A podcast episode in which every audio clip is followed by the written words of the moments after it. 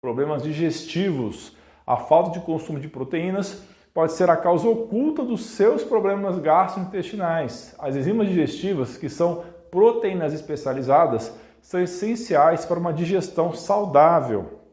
A deficiência proteica pode gerar uma diminuição drástica na produção dessas enzimas vitais, levando a dificuldades na digestão e absorção de nutrientes.